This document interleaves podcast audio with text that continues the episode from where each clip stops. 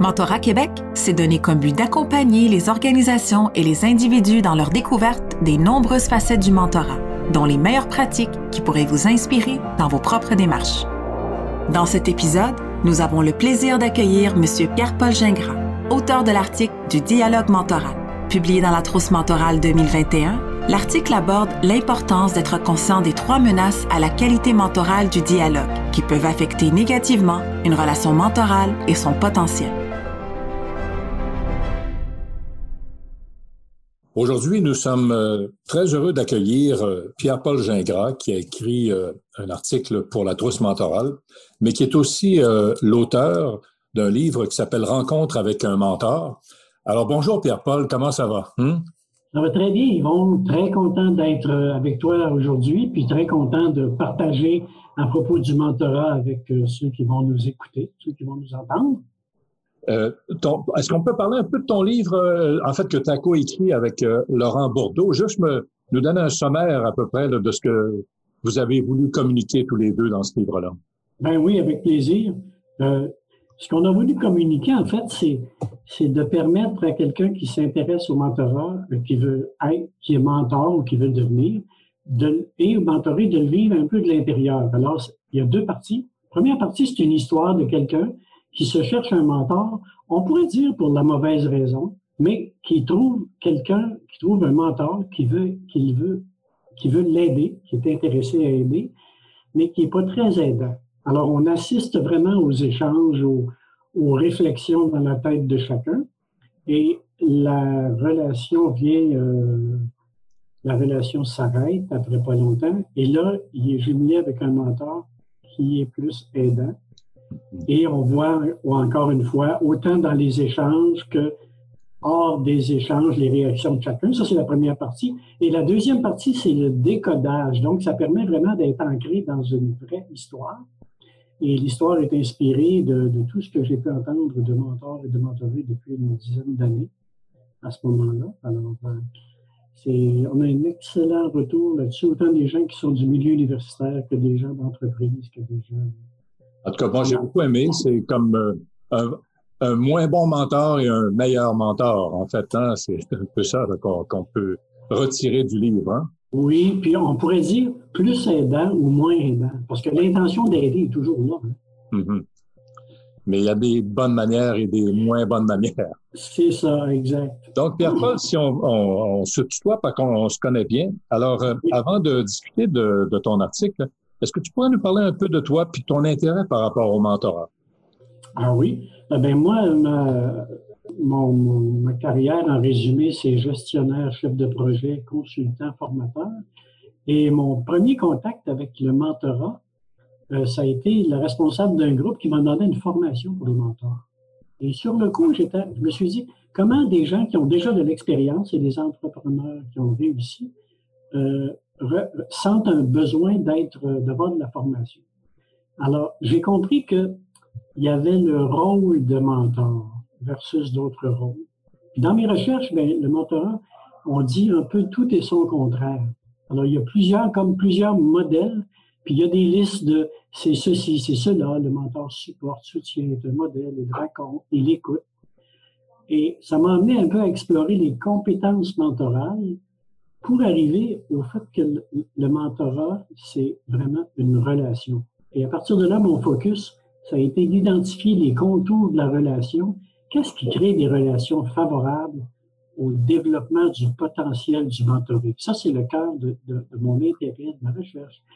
Et le mentoré, il se développe à partir de ces enjeux actuels qui sont un peu le sujet des échanges avec le mentor. C'est un petit peu mon histoire. Euh, Pierre-Paul, dans ton article qu'on a le plaisir de publier dans la trousse mentorale 2021 et euh, qui s'intitule du dialogue mentoral, euh, tu parles en fait du thème général du dialogue. Est-ce que qu'est-ce que tu souhaitais communiquer dans cet article-là?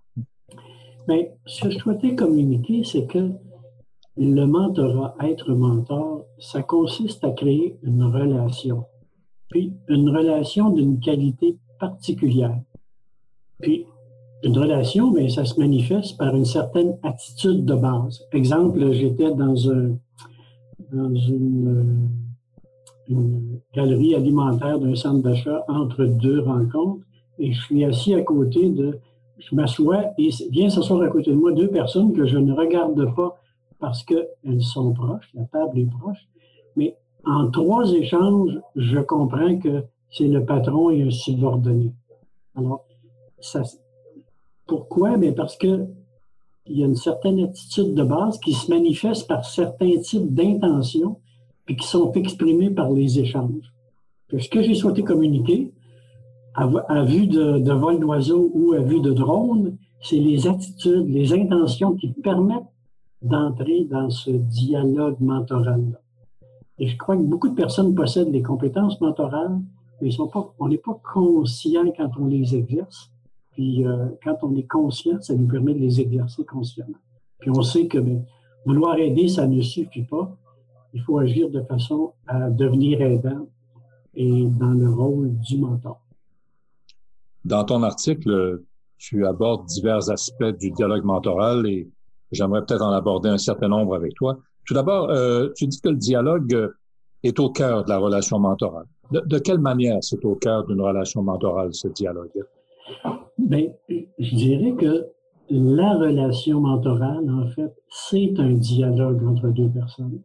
Mais il faut comprendre que le dialogue, comme on sait, euh, ce n'est pas une discussion, c'est pas une argumentation, puis c'est pas non plus une conversation dont on parle un peu de tout et de rien selon ce qui arrive.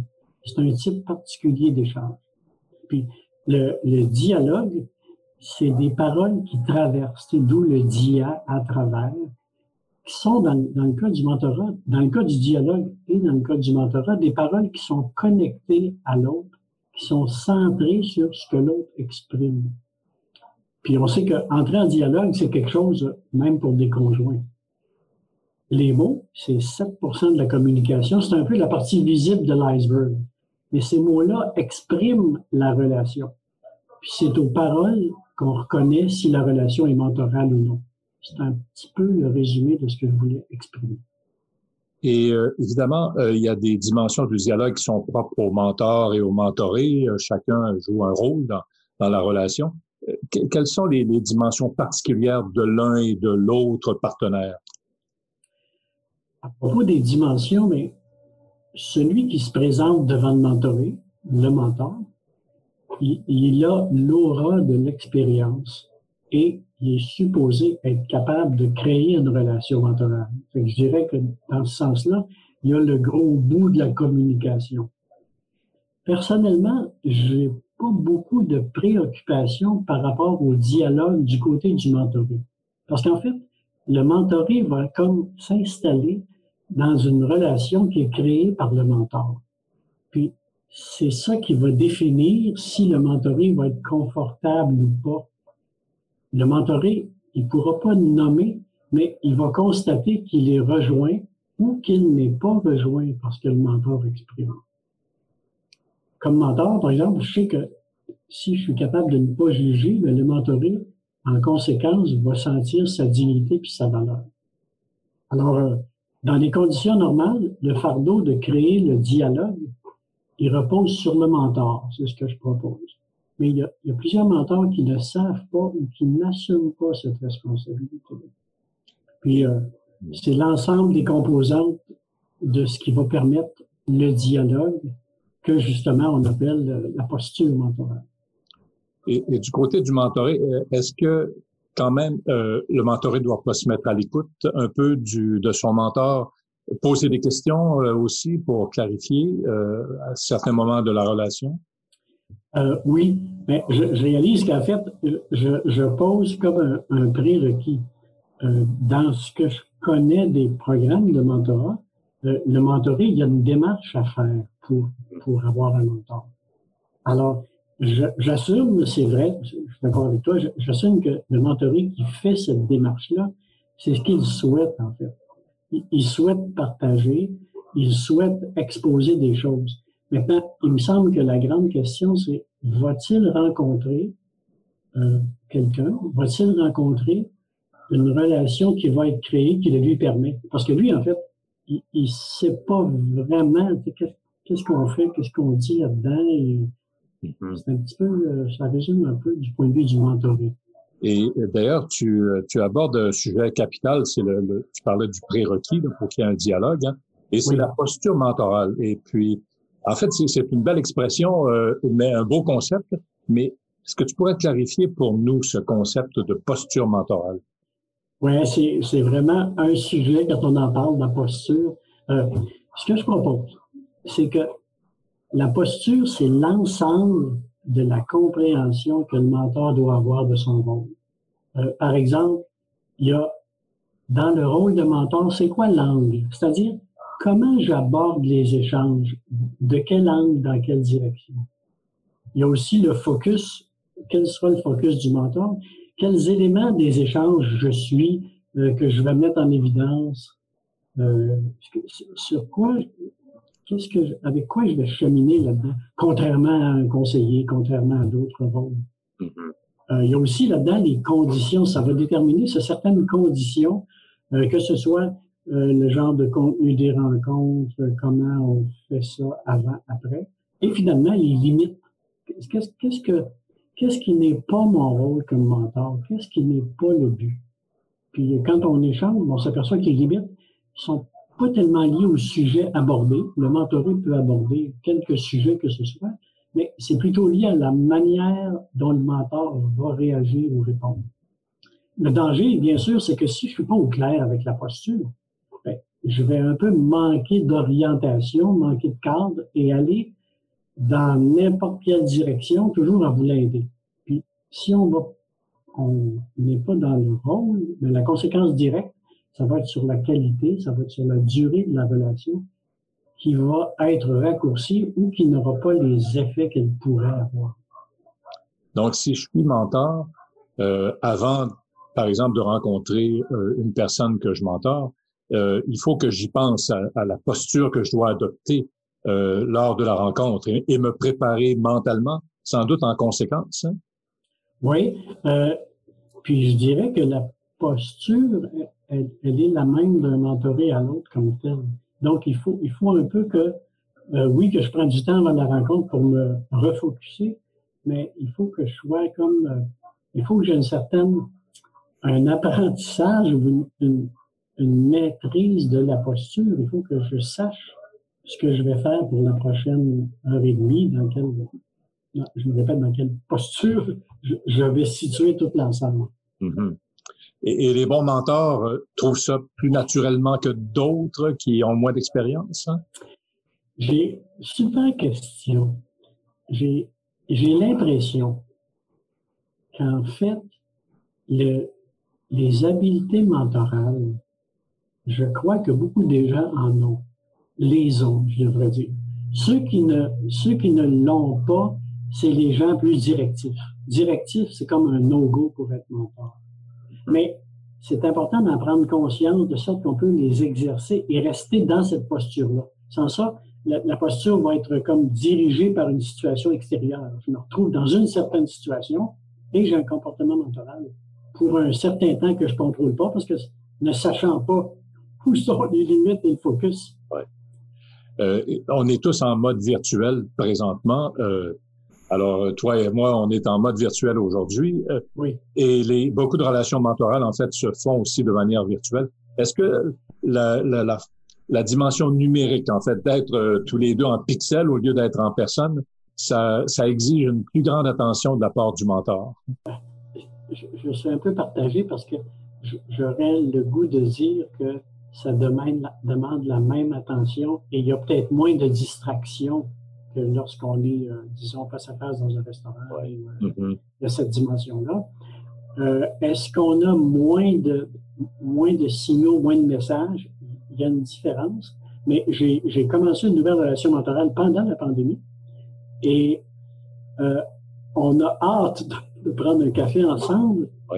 Mais je, j'oserais dire, en tout cas dans ce cas-là, c'est un exemple que je dirais la qualité puis le, souci, l'attachement, euh, je ne l'ai pas trouvé différent, même si on commençait. Ah, OK, c'est intéressant.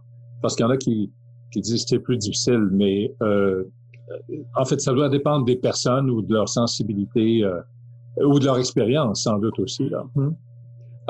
L'intention est la même. Hein, hmm. si, si, la, si la personne qui est de l'autre côté de l'écran, euh, j'ai la même intention, le même souci, la même euh, que si elle était euh, live, mm-hmm. peut-être que ça se rejoint. Mais enfin, c'est intéressant à réfléchir. en fait, l'art de la communication en mentorat, ben, ça présente un certain nombre de défis. Euh, que tu décris, euh, d'après moi, de manière fascinante parce que tu les abordes en les décrivant comme des dragons. Et euh, évidemment, il est rare que les dragons soient des gentilles bêtes quand on les voit dans, les histoires. Alors, qui sont ces dragons-là et comment on peut les, les, combattre, en fait, avec succès dans une relation mentorale? Ben, ah, oui, c'est ça. En fait, on a voulu prendre dans le livre une, une image. Donc, les, dragons, c'est les adversaires du mentor. C'est des pièges qui nous détournent de la posture. Et on, on, les a tous. Donc, je ne crois pas que personne peut dire je n'ai pas ces dragons-là. Puis, ce qui est délicat dans cette image-là, c'est que c'est pas des obstacles extérieurs qu'on peut expulser. Tu sais, c'est comme s'il y avait un, un produit anti-dragon. Il faut plutôt euh, dans une image, négocier avec eux pour qu'ils restent dans l'autre coin de la pièce quand on agit comme mentor. Oui, parce que tu parles en particulier bon, du dragon de l'impulsivité, le dragon de la toute-puissance, le dragon de l'orgueil. En fait, quelques-uns, là. Euh, peux-tu en parler un peu? Hein? Ben oui, euh, c'est c'est les tendances qu'on a. Alors, l'impulsivité, comme le mot le dit, il nous fait réagir plutôt qu'agir. Alors, dans le cadre du mentor, c'est que le mentor a de l'expérience, il y a des expertises. Le mentor, c'est quelqu'un qui sait. Et là, il peut se fier à son instinct. Alors, il est un peu sur le, il peut être sur le pilote automatique de, comme s'il agissait comme dans le reste de sa pratique. Hmm. Donc, il réagit. Comment ça se manifeste? Ben, il peut, par exemple, trop parler, prendre la direction du contenu des échanges en pensant que la priorité, c'est A et ce n'est pas B il peut prendre plus d'espace et c'est tout bien légitime parce qu'il est là pour aider. Je pense à un mentor débutant, par exemple, que j'ai entendu qui dit ben moi, je me sens bien à l'aise comme mentor. J'ai négocié des conventions collectives, conseillé des cadres, j'ai traité plein de situations difficiles. Moi, quand j'entendais ça, je me disais, oh, c'est comme le bruit d'un accident qui attend pour arriver. Mm-hmm. Ça, c'est un petit peu l'impulsivité. L'autre que tu as mentionné, c'est la toute-puissance. Mais ça fait croire au mentor qu'il a raison, puisque, bien sûr, il a plus d'expérience de la vie, il a vu ça. Et son boulot devient de faire comprendre la réalité au mentoré. Mais bien sûr, la réalité, c'est celle du mentor.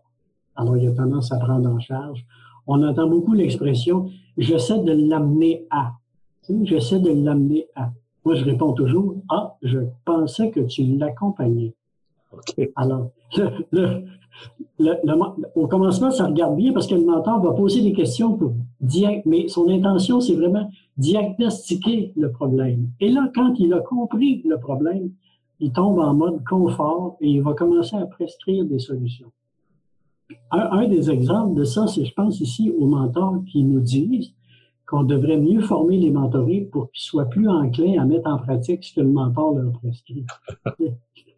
les mentorés résistants. le troisième, c'est le l'orgueil. Le, le plus vieux et le plus subtil des dragons. Mm-hmm. En fait, comment on le voit dans le mentorat, c'est comme, c'est comme si on donne avec, comme avec une ficelle attachée. En fait, on pense donner, donner au suivant, c'est merveilleux. Mais il faut qu'il y ait quelque chose qui revienne.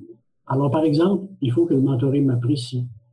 Puis, euh, il faut que le mentoré réussisse, parce que c'est mon image. Je pense à toute la dimension des parents euh, qui projettent un peu leur fierté sur leurs enfants et que l'enfant doit réussir, parce que s'il ne réussit pas, que ce soit au hockey ou, dans la vie, ça, ça, les touche. Il y a un petit peu cette dimension-là dans la relation euh, intergénérationnelle. Euh, aussi, on, on, va entendre, par exemple, un, mentor qui va dire ben moi, j'ai pas, j'ai pas de temps à perdre avec un mentoré qui qui avance pas, tu sais, qui est pas fast track, mais je relève de quoi là-dedans? Mais j'ai pas de temps à perdre avec ça. Mm-hmm. Alors. Euh, OK, donc les, trois, dragons, oui. Et puis, Ben, en fait, euh, j'ai déjà lu quelque part qu'on dit que le mentor devrait toujours partir d'une zone de curiosité au lieu d'une zone de connaissance, en fait, hein, d'être d'être curieux par rapport à son mentoré. Oui, c'est bien dit, ça, vraiment. Donc, donc, en fait, ces trois dragons-là, dans le fond, c'est le mentor qui, qui s'impose dans la relation euh, au lieu de laisser le mentoré devenir, en quelque sorte. Hein? Oui, puis, puis ça, ça sous-entend aussi que il ne comprend pas vraiment la fameuse posture dont on parlait tantôt. Oui. Mm-hmm. En fait, c'est fascinant euh, ce que tu racontes, Pierre-Paul, dans ton article. Et puis, euh, peut-être en terminant, s'il y avait une ou deux choses qu'on devrait retenir de ton article, qu'est-ce que ce serait selon toi? Oui. Ben, je souhaiterais que ce soit plutôt deux que une. oui, mais en fait. Oui. Mais, je, comprends. Le... Oui, ben, j'en ai deux. Oui. Euh, J'aimerais qu'on retienne que c'est au mentor de créer et de maintenir la relation mentorale. Puis que ça suppose de se placer en mode d'apprenti par rapport à la posture. Et ça, peu importe notre expérience passée. Ça, ça serait une chose. Le deuxième, c'est que la formation, évidemment, si on se place en mode d'apprenti, ben, pour être apprenti, il faut apprendre à quelque part. Et euh, je ne crois pas qu'on apprend simplement par des Si je cloue un clou croche, c'est pas automatiquement en créant plus de clous qui vont venir droit. Je peux parler par expérience. Mm-hmm. Alors, la formation là-dedans a un rôle particulier à jouer. Puis, je, je crois qu'elle ne peut pas. C'est bien de. Tu sais, souvent, la formation des mentors, c'est une formation sur des habiletés d'écoute, exemple, sur des habiletés interpersonnelles, des méthodes de questions. Mais un gestionnaire qui suit une formation sur l'écoute, il va écouter mieux, mais il va écouter ce qu'un gestionnaire écoute. Ça ne veut pas dire qu'il va écouter plus comme mentor. Mm-hmm. Donc, c'est un petit peu les deux choses. Ah, c'est intéressant. Donc, on, part toujours de, qui on est et de, et de ce qu'on fait souvent dans la vie euh, pour interagir avec les autres, alors que toi, tu suggères que on sorte de notre corps un peu et qu'on se met dans une autre dimension que tu appelles la posture mentorale. Oui, exactement. Parce que c'est comme si c'était un métier, ce serait un nouveau métier. Et c'est, en résumé, je pense que c'est une façon différente de servir de son expérience. Euh, quand on est dans l'expertise, on s'en sert pour répondre à des questions, pour trouver des solutions. Alors que le mentor, dans le fond, je pense qu'il se sert de son expérience pour poser les bonnes questions. Hmm. C'est l'inverse. OK, Ah ben, c'est une belle manière de terminer notre entrevue. Merci beaucoup, euh, Pierre-Paul Gingras, et je vous invite tous à lire son article dans la trousse mentorale 2021. Un plaisir, merci. Nous vous invitons à poursuivre votre écoute afin d'obtenir des informations précieuses à propos du mentorat, de ses applications et de ses pratiques.